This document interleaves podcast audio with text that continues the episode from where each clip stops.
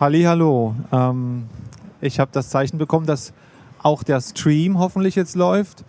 Äh, willkommen hier bei Kreatives Sachsen, die erste Veranstaltung in einem dreitägigen Marathon, wenn man so will, zu Musik und Kreativität in Leipzig und auch anderswo. Mein Name ist Philipp Neumann. Ich äh, freue mich über die ersten Gäste und auch die Leute, die sich hier mit hersetzen natürlich. Also ähm, willkommen alle. Ähm, und zwar fange ich gleich mal an, um was es geht. Ich hoffe, dass einige vorbereitet sind. Wenn nicht, dann wiederhole ich das kurz. Also wir nennen diese Veranstaltung Rare Klänge, ein Museum und seine Music Library. Jetzt gerade, und deswegen gab es eine kleine Sekunde Delay, hat sich Frau Dr. Heike Fricke mit dazu gesellt. Wir haben Johannes Köppel und wir haben Dominik Ukolov. Wenn man so will, alle drei aus dem Team des Musikinstrumentenmuseums der Universität Leipzig und beschäftigt mit dem Digitalisierungsprojekt ähm, ausgewählter Instrumente, wie dem historischen Klavikorde. Äh, ich hoffe, ich spreche die Sachen alle richtig aus. Ich hatte vorhin schon darum gebeten, mir zu helfen. Cembali, Hammer, Klaviere und Orgeln. Äh, alle drei werden mit Sicherheit in ihrer Präsentation, die wir zumindest hier gut sehen können, genauer darauf eingehen. Ich freue mich, dass alle da sind. Ich freue mich, dass viele hoffentlich zuhören. Ich nehme mich jetzt hier ein bisschen raus, mache mir ein paar Notizen, habe das auch schon getan. Geplant ist ungefähr 40 Minuten, 45 Minuten. Wir müssen sozusagen mit dem umgebenden Sound leben. Ich hoffe, das macht keinen Eindruck, aber vermittelt vielleicht auch ein bisschen die Live-Atmosphäre für die am Computer. Ähm, genau, ähm, die Reihenfolge ist, dass tatsächlich Dr. Fricke, die ich gleich nochmal ankündigen werde, anfängt und dann ähm, wir mit, jetzt muss ich auf meinen Zettel gucken, ähm, mit Johannes weitermachen und Dominik sozusagen auch Sachen erklärt und den Schluss dafür zu findet. Aber ich übergebe einfach das Mikrofon an alle drei und äh, mit Sicherheit gibt es mehr zu sagen, als wir alle wissen und auch ich. Danke soweit. Ja, guten Morgen erstmal jetzt von mir. Ähm, ich möchte Ihnen nun einen kurzen Überblick geben darüber, äh, wie wir in dem vom ähm, Bundesministerium für Bildung und Forschung geförderten Projekt Tasten ähm, Daten erheben, welche Daten wir erheben und wie wir sie Ihnen zugänglich machen. Dem sei ein ganz kurzer Blick in die Geschichte des Musikinstrumentenmuseums Leipzig äh, vorangestellt. In der Zeitschrift für Musikinstrumentenbau vom Januar 1926 lesen wir, nicht als totes Material schätzte de Witt seine Sammlung historischer Musikinstrumente ein, sondern vor allem grub er verschollene, einschlägige Literatur aus, studierte Erfindungsversuche alter Meister, veröffentlichte eine Zusammenstellung von Geigenzetteln, das sind Signaturen berühmter Geigenbauer des 16. bis zur Mitte des 19. Jahrhunderts und dazu kommt das Wichtigste. Er bemühte sich in seiner neu gegründeten Reparaturwerkstatt, die historischen Instrumente wieder spielbar zu machen. Mit diesen Worten würdigt Paul Dehne Leben und Wirken des kurz zuvor, also 1926 verstorbenen Paul de Witt, jenes Sammlers, der in den Jahrzehnten vor 1900 große Teile unseres heutigen Museumsbestands zusammengetragen hatte.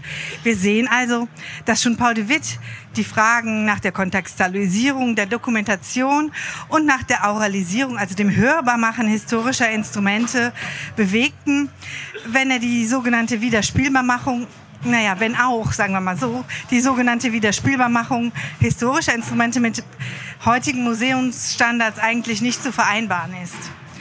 Nichtsdestotrotz verfügt das Musikinstrumentenmuseum der Universität Leipzig heute über eine Sammlung historischer Instrumente und Toninformationsträger, die es zu einer der international bedeutendsten Einrichtungen seiner Art macht.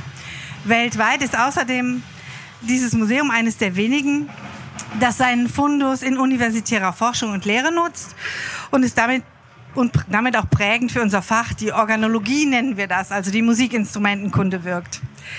In ihrer Gesamtheit wurde die Sammlung also im universitären äh, Kontext stets gebraucht, erforscht und dokumentiert. Und infolge dieser langen Tradition zählen zahlreiche Musikinstrumente der Leipziger Sammlung heute in ihrer Disziplin zu den Referenzobjekten für ihre Hersteller, für die Typen und auch für die Entwicklungsstufen der Instrumente. Zwei Bestandsgruppen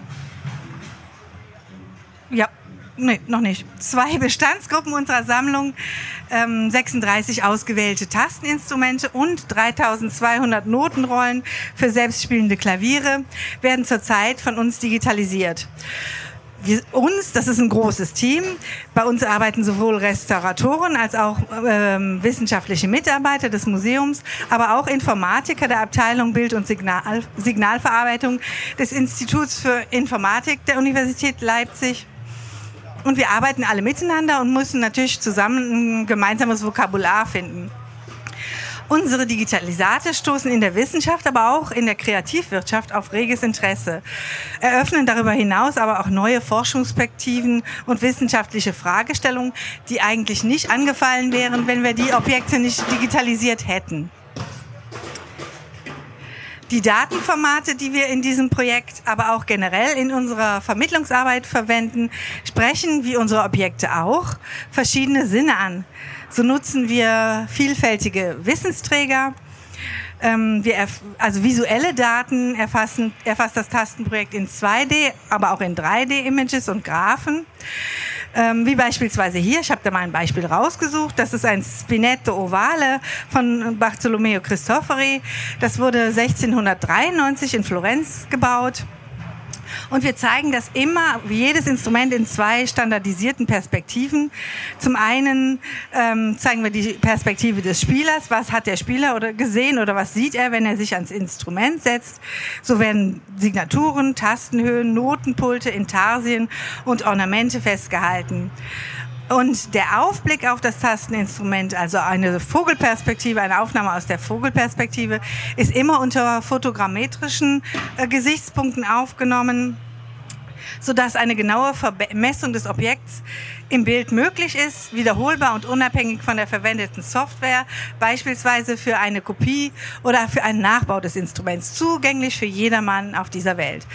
Der Graph den Sie da sehen, der visualisiert die erhobenen Messdaten und lässt in diesem Falle beispielsweise die außergewöhnliche Seitenlage des christopherischen Spinetts erkennen.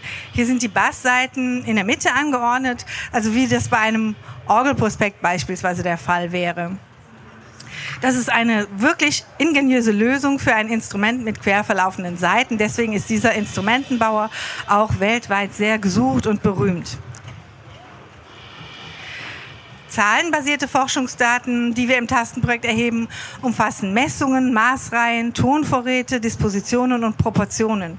Um diese Daten nicht nur menschenlesbar, sondern auch maschinenlesbar erfassen zu können, erarbeiten wir ein konkordantes Vokabular, sodass diese Dinge auch mit dem Computer analysiert werden äh, können. Stichwort dafür ist Distant Reading, also äh, große Datenmengen vergleichen und nicht in einzelne Daten immer reinschauen müssen. Im Bereich der Musikschriften gilt es Noten, Maschinenschriften, also die Maschinenschriften für die Maschinen, die um 1900 gebaut wurden, da komme ich nachher noch drauf zu sprechen. Also Noten, Maschinenschriften und MIDI möchten wir gleichermaßen lesen und vor allen Dingen auch in Austauschformate umwandeln können.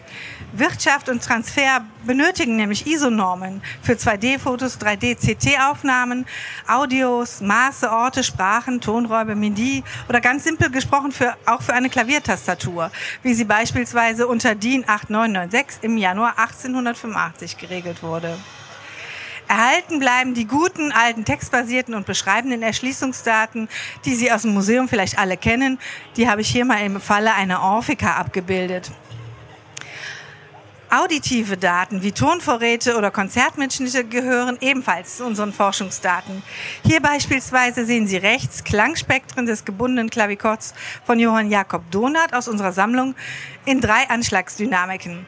Im Tastenprojekt werden 36 ausgewählte historische Tasteninstrumente in ihren Tonvorräten auditiv digitalisiert.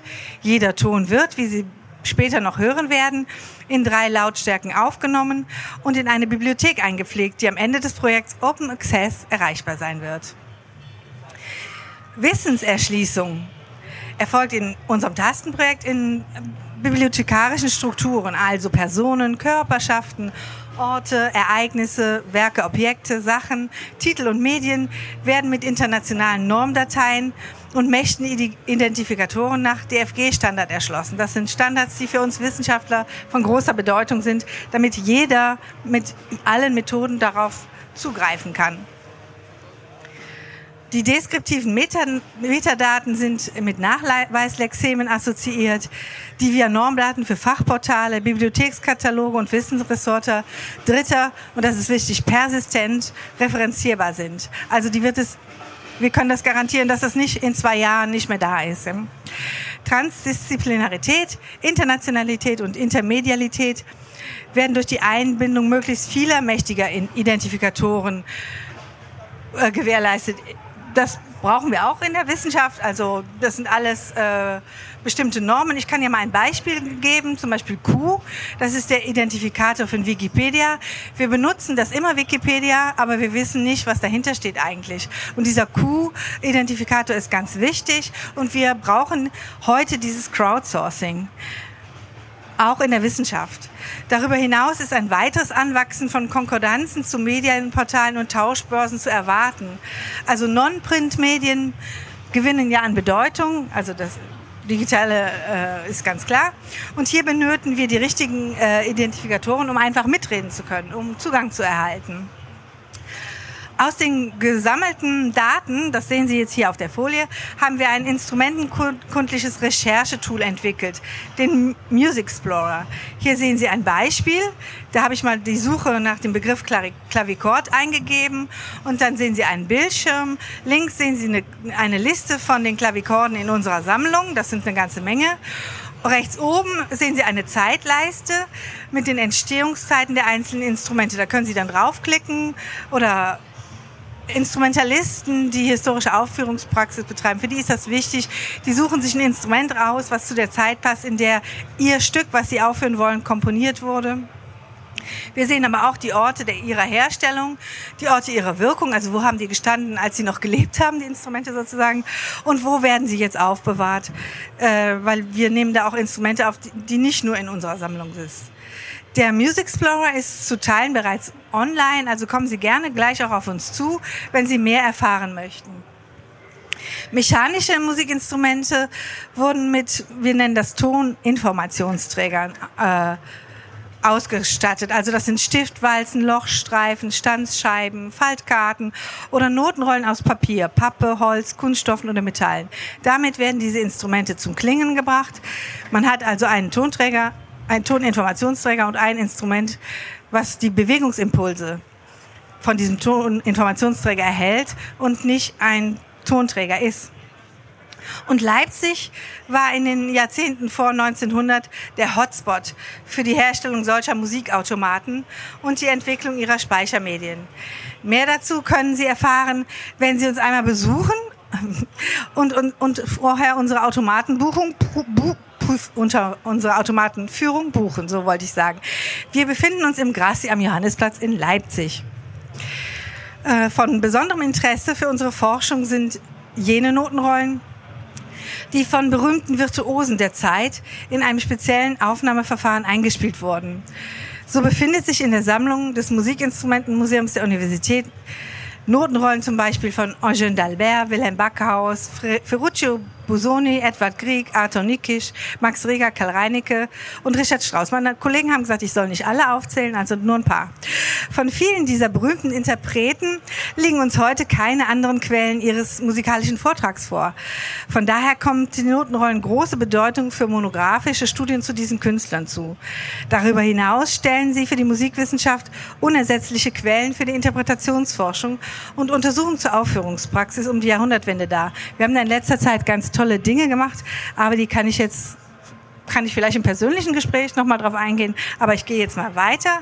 Meine Schlusszusammenfassung sozusagen zu den Notenrollen, Fragen zu Phrasierung, Agogik, Verzierungen, Dynamik, Tempi und sogar zu den Spieltechniken können durch das genaue Studium der Notenrollen überraschend klar beantwortet werden. Mehr als eine Audioaufnahme protokolliert die Notenrolle gewissermaßen die Interpretation des Pianisten. Denn sie lässt uns heute, über 100 Jahre nach ihrer Entstehung, jede kleinste Nuance der Fingerbewegung erkennen. Sie ist eine Visualisierung des Virtuosenkonzerts. Und damit gebe ich weiter an meinen Kollegen Johannes. Ähm, ich werde noch ein bisschen am Anfang zusammenfassen, was Frau Fricke gesagt hat, weil wir uns ein bisschen überschneiden.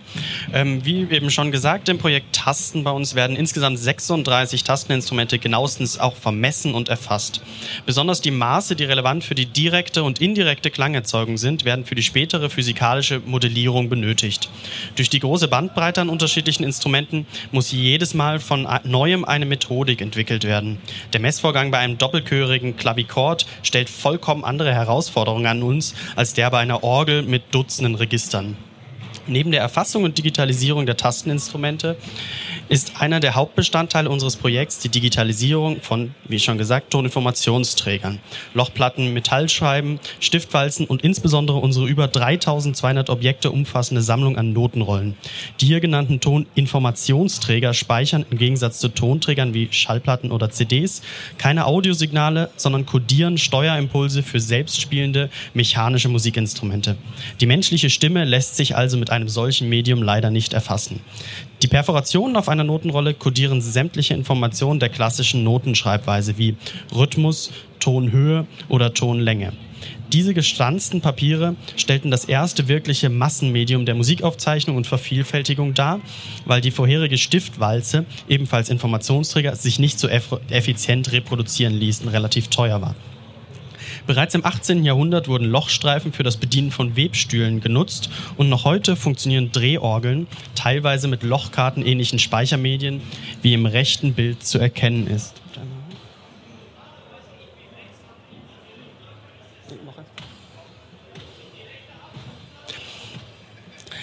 Die Parallelen zum Informationsaustausch mittels Lochkarten sind klar erkennbar. Auch hier werden Algorithmen und Daten kodiert in einem Koordinatensystem auf Kartonen erst angezeichnet und anschließend gestanzt.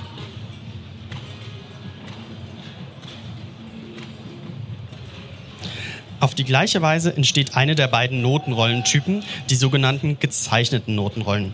Hier werden die komponierten Stücke ebenfalls in ein zweidimensionales Koordinatensystem übertragen und auf die Papierrolle zunächst gezeichnet und anschließend als Vorlage dienend gestanzt. In dieser Darstellung ist erkennbar, welche Beziehung zwischen Notenschrift und Perforation besteht. Die verschiedenen Notenlängen werden entweder mit durchgezogenen Schlitzen oder aber durch einzelne Punkte in enger Abfolge realisiert, was zu einer besseren Stabilität der Papierrolle beiträgt. Das Auslesen der Informationen passiert auf pneumatisch-mechanischem Weg. Die Notenrolle läuft über einen Gleitblock, der für jede Information auf der Rolle ein Loch besitzt. Diese Löcher pumpen dauerhaft Luft an und saugen so die Notenrolle an den Gleitblock. Läuft nun ein in das Papier gestanztes Loch über eines der Löcher, kommt es durch den fehlenden Widerstand zu einem Impuls, welcher einen Effekt bei dem angeschlossenen Musikinstrument auslöst. Beispielsweise ein Pedal drückt oder einen, oder einen Hammer betätigt. Als Beispiel ist hier der Phonola-Vorsätze abgebildet, abgebildet, welcher dann die Tasten eines Klaviers mit seinen 73 befilzten Holzfingern bedient. Die recht mechanisch und leblos wirkenden konstruierten Rollen können durch die Möglichkeit Tempo, Betonung und Lautstärke manuell zu variieren zum Leben erweckt werden. Die Maschine übernimmt bloß das technische Spielen der Noten, während der Spieler vor dem Drehklavier mit seinen Füßen und Händen durch Regler und Pedale die künstlerische Gestaltung übernimmt. Dabei zählen solche Kunstspielklaviere organologisch zu den Musikinstrumenten. Die Möglichkeit, Stücke zu komponieren, die die anatomischen Fähigkeiten eines Menschen in Genauigkeit, Schnelligkeit oder schlicht Anzahl der Finger überschreiten, führt zu einer Vielzahl von Experimenten. Diese Möglichkeiten hat man bei dem zweiten Notenrollentyp nur noch bedingt, den eingespielten oder Künstlerrollen. Bei diesen werden Stücke nicht etwa gesetzt, sondern von einem Pianisten eingespielt. Dabei wurden mithilfe spezieller Reproduktionsklaviere Markierungen beim Spielen auf Papierrollen gemacht und anschließend gestanzt und vervielfältigt. Da man es hier immer noch mit klar durch Löcher sichtbaren Toninformationen zu tun hat, konnte man vor dem Verkauf ebenfalls noch Fehler korrigieren und spezielle Wünsche des Künstlers umsetzen. Eine solche Notenrolle wirkt also nicht mehr so mechanisch und konstruiert und diente als einfache Möglichkeit, Stücke live einzuspielen und festzuhalten. Bis heute speichern diese Rollen die Charakteristik in Spielintensität, Anschlag, Dynamik und Pedalbedienung der aufgezeichneten Pianisten. So haben wir hier durch Dokumentation von der Aufführungspraxis berühmter Pianisten, von denen sonst keinerlei Tonaufnahmen existieren. Frau Fricke hatte ja schon einige genannt. Das Musikinstrumentenmuseum besitzt mehrere Instrumente zur Wiedergabe dieser Rollen. Die hier abgebildete Trifonola, die abgebildete Trifonola der Leipziger Firma Hubfeld wird regelmäßig zur Vorführung gebracht. Unsere Notenrollen werden in einem Scan-Verfahren der Länge nach in ein großes Scanbild umgewandelt. Damit haben wir bereits eine visuelle digitale Version unserer Notenrolle. Durch die hochauflösende Aufnahmen können wir diese bis ins Detail untersuchen. Eine solche Rolle ist zum Beispiel die des dritten Satzes der Mondscheinsonate von Ludwig van Beethoven, eingespielt von Josef Pembauer 1919. Für die bessere Lesbarkeit ist hier der Scan von links nach rechts erst gedreht und anschließend gespiegelt. So erkennen wir die kodierten Informationen auf der Notenrolle. Am oberen Rand sind maschinenlesbare Betonung und Dynamik für die Diskantseite, am unteren Rand für die Bassseite abgetragen. Dazwischen befinden sich die Perforationen für die einzelnen Tonhöhen und Längen. All diese Informationen können von der Maschine, also dem Reproduktionsklavier, ausgelesen und verarbeitet werden. Hinzu kommen aber noch die aufgedruckten menschenlesbaren Daten für einen eventuellen Interpreten, wie eine Dynamiklinie, ähnlich bei den gestanzten Rollen, sowie seltener ein Text zum Mitsingen. Um die Übertragbarkeit der Schriften nochmal zu unterstreichen, sind hier vier Takte der Mondscheinsonate in der menschenlesbaren Notenschrift und der maschinenlesbaren Lochschrift abgebildet. Dies ist zugegeben ein recht simples Beispiel ohne große Unterschiede zwischen den Schriften. Andere Ausschnitte zeigen deutlich mehr Veränderung der Interpretation des Stückes durch den Pianisten. Seine ganze Charakteristik bei der Aufführungspraxis lassen sich nun nicht nur hören, sondern eben auch lesen. Letztendlich sind auch diese beiden Schriften von geübten Menschen lesbar. So wie bei Lochkarten dient diese Lesbarkeit auch zum Informationsaustausch ohne eine Maschine, um beispielsweise Fehler nachträglich beheben zu können. Auch dies ist an so mancher Noten Notenrolle mit zugeklebten Stanzungen erkennbar. Wie Ton und Noten in Verbindung wirken, sehen und hören wir nun am geweihten Beispiel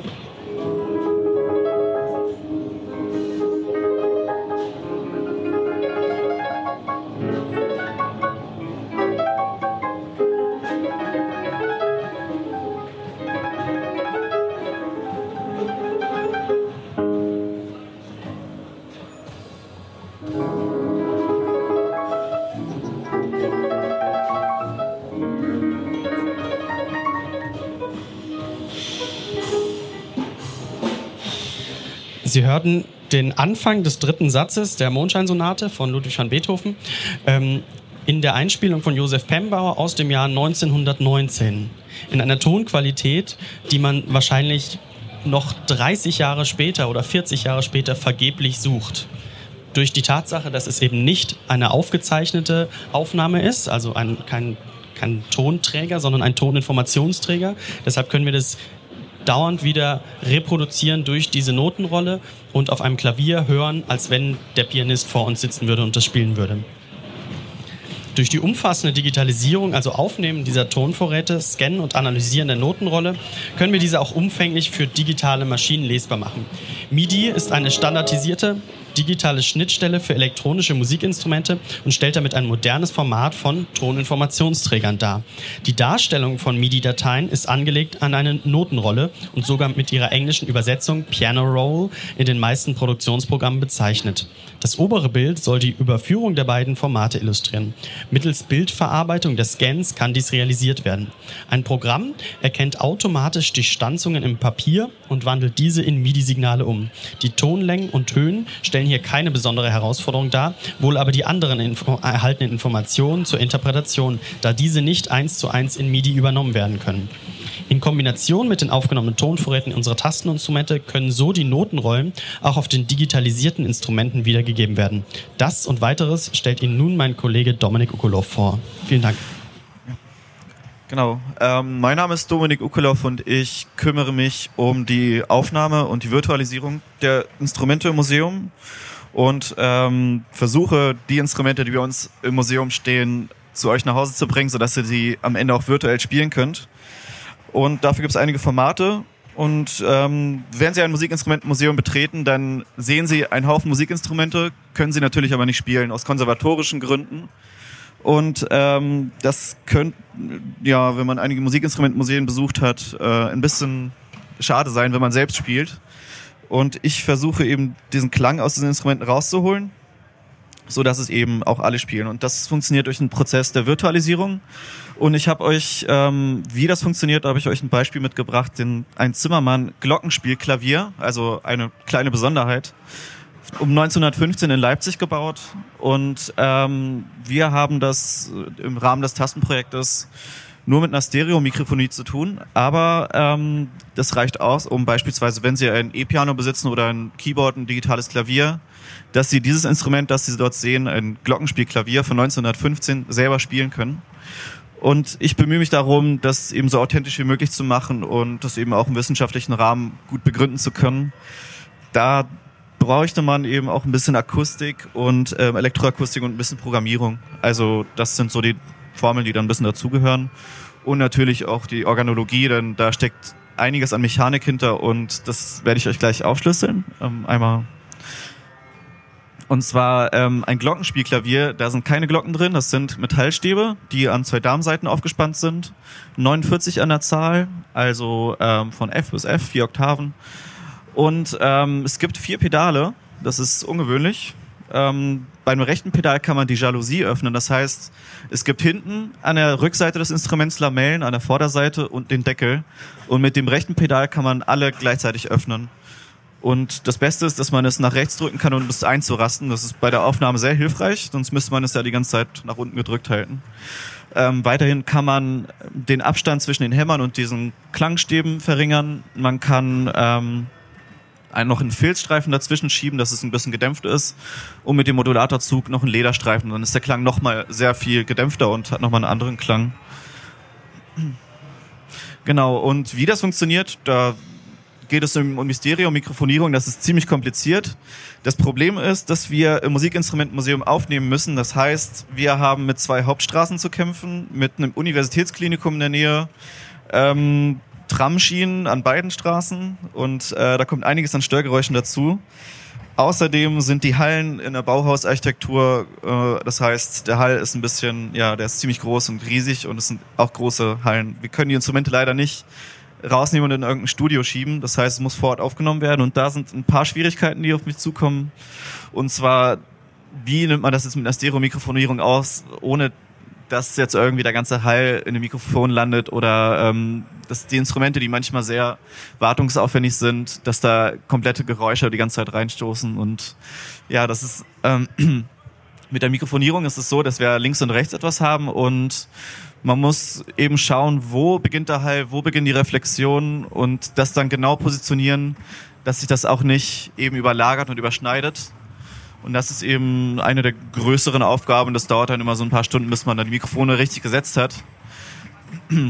Und ähm, weiteres Problem ist, dass wir im Museum sind und einen Besucherbetrieb haben und nur montags das Museum geschlossen ist. Das heißt, man hat genau einen Tag und das auch nur bis 18 Uhr. Und das heißt, es muss alles relativ schnell passieren und ähm, genau.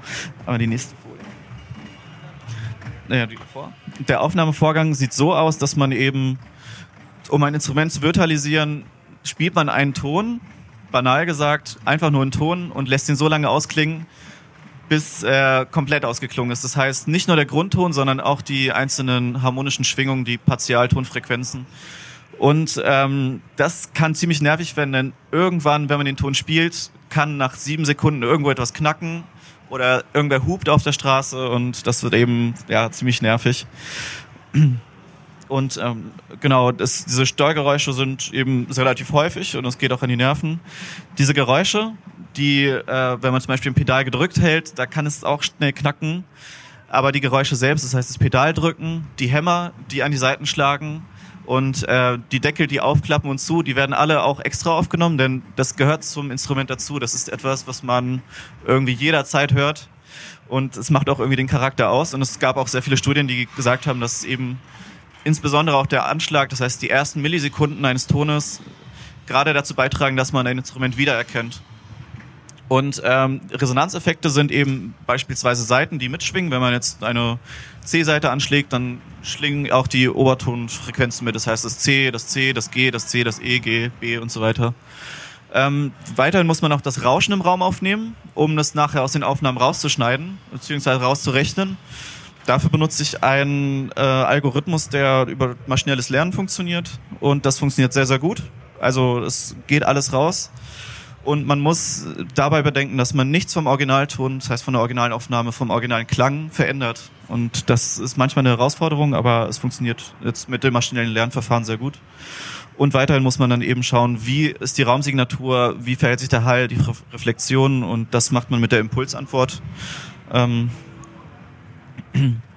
Jetzt habe ich eben alle Aufnahmen, alle Einzeltöne aufgenommen. Das den ganzen Tag saß ich dann dran. Jetzt geht es an den Schnitt und da haben wir ungefähr 10.500 Einzeltöne.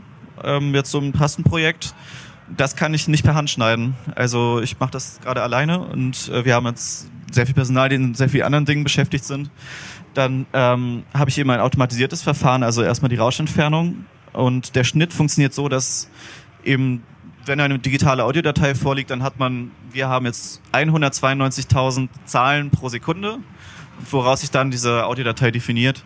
Und da gibt es eben Veränderungen. Man erkennt diese Muster und man weiß, wo fängt der Ton an und wo endet der. Und das können Sie dort im Spektrum sehen. Also links beginnt der Ton, wo die Farbe auch anfängt. Das heißt, es sind einfach andere Zahlen. Und ganz hinten endet dann der Ton bei dem Loslassen der Taste. Und ähm, der Algorithmus erkennt, wo es beginnt und wo es aufhört. Und anschließend, was wir auch machen, ist eben die Anschlagstufen zu verändern. Wir nehmen drei Anschlagstufen auf, einmal leise, mittel und hoch. Denn die Klangfarbe verändert sich auch mit der Stärke des Anschlags. Also je höher der Anschlag, desto höher auch die spektrale Bandweite. Genau. Und ähm, dann muss man auch erkennen, was es jetzt für ein Ton war, den man gespielt hat. Da es sich um historische Instrumente handelt, ist es nicht perfekt auf 440 Hertz gestimmt und es kann auch nicht passieren. Denn die Seitenspannung kann zu hoch sein für das alte Material und früher gab es auch eben andere Systeme, die ähm, deutlich niedriger Frequenz waren. Und da habe ich auch ein neuronales Netz benutzt, das eine sehr, das aktuell die höchste Trefferquote hat und ähm, genau, das wird dann eben in Hertz gemessen, also Schwingung pro Sekunde. Und dann kann man aus diesen ähm, Frequenzen, die man gewonnen hat, eine Tabelle bilden und dann weiß man ungefähr, okay, um wie viel Cent das heißt, Cent ist diese Einheit, mit der man diese Töne stimmt heutzutage und um wie viel Cent muss ich das verändern? Und da gibt es eben einige Formeln, die man bedenken muss, die werde ich jetzt nicht weiter ausführen. Ähm, wenn man jetzt mit historischen Musikinstrumenten arbeitet, dann hat man auch verschiedene Stimmungssysteme. Das heißt, man kann von 1640 ein Buch rauskramen, da steht, ja, es wird so und so gestimmt, das war alles sehr mathematisch. Das wird aber nicht in Herz gerechnet äh, und auch manchmal auch nicht in Cent. Und da muss man eben gucken, wie man diese Einheiten umberechnet. Und da habe ich eben auch ein paar Formeln entdeckt und ein paar Frequenztabellen gebildet. Und dann kann man jedes virtuelle Instrument auf jedes beliebige Stimmsystem umstellen, also per Mausklick. Das funktioniert sehr gut auch. Und genau. Im Moment arbeiten wir ähm, für die Virtualisierung mit dem Programm Native Instruments Contact. Das Problem bei Native Instruments ist, dass man ähm, diese Sachen nicht Open Source rausgeben kann. Das heißt, die Libraries, die wir rausgeben, können die Leute sich nicht herunterladen und kostenlos spielen, sondern müssen erst die Vollversion von Contact kaufen. Ähm, das finde ich ziemlich bedenklich und das werden wir nicht tun und wir arbeiten daran, eine Open Source, also quelloffene Software zu programmieren, mit der man virtuelle Instrumente spielen kann und wenn ich nochmal Kritik üben darf, ist die Programmiersprache Contact Strict Programming, also KSP, nicht sehr gut für unser Vorhaben. Denn wir wollen auch physikalisch modellieren, das heißt originalgetreu, wie das echte Instrument klingt. So wollen wir das auch übertragen. Und ähm, noch eins weiter. Genau, äh, was das bedeutet ist, ich habe einen kleinen Ausschnitt von einer Tabelle von einem Flügel. Man muss sehr viele Sachen bedenken. Also wenn man ein Pedal drückt und einen Ton spielt, klingt der Klang natürlich anders. Wenn man ein Pedal drückt, danach das andere, dann verändert sich nochmal der Klang. Oder wenn Sie sich vorstellen, ähm, dass man diesen Dämpferpedal drückt und dann eben nochmal die Seiten anhebt, dann schwingt eben alles immer anders und je nachdem, in welcher Reihenfolge man was drückt, verändert sich auch der Klang. Und das habe ich in einigen Formeln äh, formuliert, sodass man das auch über MIDI, normales MIDI, virtualisieren kann, also nachspielen, solche Effekte.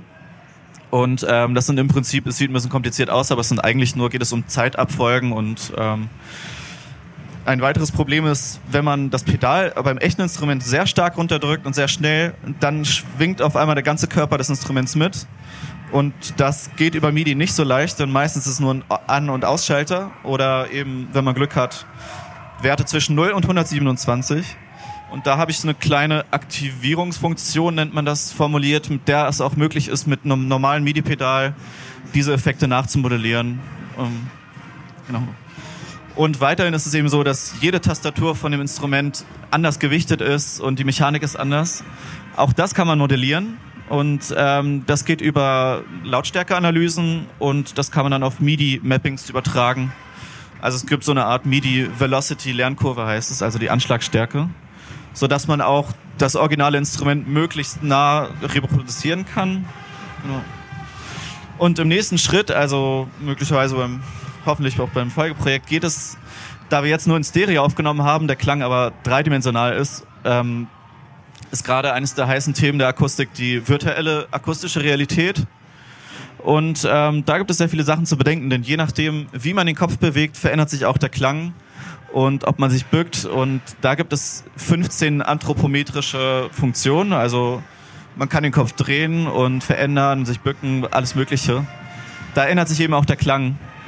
Und bei uns geht es dann vielleicht auch in der nächsten Virtualisierungsphase darum, diesen Klang auch dreidimensional zu gestalten, sodass man beispielsweise mit einem Kopfbewegungsdetektor oder einem 3D-Infrarotscanner erkennen kann, wie sich der Kopf bewegt und dann dementsprechend auch der Klang sich verändert.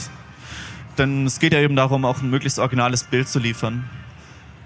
Ein weiterer Ansatz für eine Weiterentwicklung wäre auch die Mixed Reality, sodass man eben eine echte MIDI-Tastatur vor sich liegen hat und sie als haptisch erfahren kann und spüren, auch vibrotaktil und ähm, eine Virtual Reality Brille trägt und eben auch den Sound dann in virtueller Realität wahrnehmen kann, virtuelle Akustik und trotzdem dieses Gefühl hat von dem Instrument. Das heißt, dass eben dieses Immersivitätsgefühl, die Immersion ist dann deutlich verbessert und das mit der virtuellen Akustik ist eben eine Weiterentwicklungsform, die wir versuchen noch ein bisschen weiter zu verfolgen, denn daraus ergeben sich sehr viele neue Erkenntnisse für diese Umwandlung von physikalischen, historischen Instrumenten in ein Virtualisat. Genau. Ja, vielen Dank. Okay. Ähm, vielen Dank an alle drei. Ich weiß nicht, äh, ich habe gerade auf die Uhr geschaut, weil wir ein bisschen später angefangen haben. Ich hoffe, es ist noch Zeit für zwei, drei Fragen. Ähm, und das mache ich ja auch ein bisschen in der Hoffnung, dass ähm, die Sachen vielleicht verständlicher werden. Auch wenn ich merke, dass es großes Bemühen gibt von allen, das sozusagen niederschwellig und einfach zu erklären, bleiben ja ein paar Fragen, wo vielleicht die Zuhörer oder die Leute hier gern noch mal eine Erklärung hätten. Ich versuche das in der Reihenfolge zu machen von den Vorträgen und vielleicht deswegen gleich an Dr. Frau Fricke einfach so eine kleine Frage, weil ich mir manchmal auch notiere, wie die Formulierungen sind. Äh, Sie haben darauf hingewiesen, dass es universitäre Forschung ist dieses Digitalisierungsprojekt und dass es was Besonderes ist oder Sie sind die Einzigen. Wie verhält sich das in den anderen Museen oder Sammlungen, die es da zum Beispiel gibt? Wir haben das gesehen, Sie haben darüber gesprochen. Da ist es wohl rein kommerziell angetrieben oder was sind das für Beweggründe? Was macht Leipzig besonders? Ja, uns macht besonders, dass das Musikinstrumentenmuseum zur Universität gehört und dass ähm, wir sozusagen ein ein Teil der Musikwissenschaft sind an der ähm, Universität Leipzig. Andere Sammlungen sind ja das sind ja ganz verschiedene Museen. Das sind regionale Museen, Landesmuseen. Meistens sind Musikinstrumentenmuseen Teile eines, ja, zum Beispiel eines Stadtmuseums. Da ist natürlich, vielleicht haben die eventuell einen Kurator, aber die haben oft, gibt es noch nicht mal Restauratoren, die äh, was verstehen, sondern es werden Handwerker eingeladen, die dann äh, eventuell Instrumente auch mal warten, weil die Gelder sind natürlich gar nicht da, die rauszugeben und äh, in einer Fachwerkschaft, äh, Werkstatt äh, überholen zu lassen oder das findet eigentlich findet sowas kaum statt. Also man wir haben eben Musikwissenschaftler, die sich mit den Instrumenten beschäftigen können. Wir haben Restauratoren, die sich mit den Instrumenten beschäftigen, aus einem ganz anderen Blickwinkel. Und äh, durch die Kooperation mit der Informatik haben wir eben auch äh, Wissenschaftler, die dazu in der Lage sind, ja, was Dominik gerade vorgestellt hat, ähm, mit Digitalisierung zu arbeiten und äh, aus einem informatischen Blickwinkel äh, mit den Instrumenten zu arbeiten, unsere Daten zu verarbeiten, unsere Daten zu visualisieren. Das ist eine sehr, sehr fruchtbare Zusammenarbeit, weil ja jeder sein Wissen mitbringt äh, aus seinem ganz besonderen Fachbereich und dass das zusammenfließt, ist ganz selten der Fall. Also wir sind in Deutschland das einzige äh, Musikinstrumentenmuseum, was eine, an eine Universität angeschlossen ist. Ähm, weltweit fällt mir jetzt sonst nur Vermilion ein. Das ist in den USA. Alle anderen Musikinstrumentenmuseen gehören ja, zu einer Musikhochschule manchmal auch, äh, aber meistens in äh, Stadtmuseen, auch in Technikmuseen gibt es schon mal Musikinstrumente, wenn das aus technischer Sicht interessant ist. Aber dass es so ist wie in Leipzig, ist eigentlich ganz einmalig. Okay, ich, ähm, ich glaube, das betraf auch Ihren Teil des Music Explorer, so habe ich mir das aufgeschrieben. Das ist also geplant oder das gibt es bereits oder ist das was... Äh was Sie ankündigen wollten oder was, was ist das eigentlich gewesen? Das ist ein sehr vielschichtiges Recherchetool. Das ist sowas wie ein Lexikon. Äh, das sich mit Komponisten beschäftigt, mit Instrumentenbauern, mit Instrumenten, aber auch mit Orten. Also wir haben ja sehr, sehr viele Daten, die wir da erheben. Wann ist dieses Instrument wo gebaut? Was hat da gleichzeitig stattgefunden?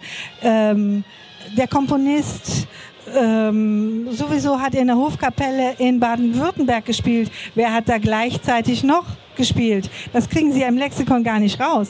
Aber mit, unseren, mit unserer Datenaufbearbeitung finden Sie wesentlich mehr, als Sie jemals sonst in einem, in einem Buch finden würden, weil wir diese Dinge ganz anders verknüpfen können. Ähm, und das ist ein, ein Tool, was zum Teil schon im Netz steht. Also Sie können Music Explorer eingeben, also Music, M-U-S-I-X-P-L-O-R-A. Sie können auch nachher gerne mal zu mir kommen und wir schauen uns das an im Netz. Ähm, und da können Sie unglaublich viele ähm, Brücken schlagen zwischen den ganzen verschiedenen äh, Dingen, die bei einem Musikstück mitwirken. Das Stück selbst, der Komponist, der Verlag. Äh, Entschuldigung, was ich eigentlich meinte, ist das eine Leipziger Initiative oder ist es ja, etwas wie Wikipedia, nein, nein, was das global ist? Von uns, ah ja, okay. Vom Musikinstrumentenmuseum der Universität okay. Leipzig entwickelt. Jetzt verstehe ich. Vielen Dank. Ich äh, merke gerade, dass wir doch ein bisschen auf die Zeit achten müssen. Ich danke allen, die hier waren, die gesprochen haben. Frau Fricke, wollen Sie noch was sagen, Frau Fricke? Nein, das sah jetzt so aus. Okay, äh, vielen Dank. Ich kann nur hinweisen auf den Stream, der jetzt wahrscheinlich zu Ende geht und dass das Ganze als Podcast aufgenommen wird und bei Kreatives Sachsen verfügbar ist alsbald und zwar auf deren iTunes-Seite und auf Spotify. Kreatives-sachsen.de ist die genaue URL und die beiden äh, Soundportale haben dann das Podcast hinterlegt, wo man dann vielleicht das nochmal nachvollziehen kann, auch in der Hoffnung, da ein paar Informationen zu bekommen, die jetzt vielleicht hier untergegangen sind, nicht zuletzt aufgrund des Krachs. Vielen Dank. Das war's.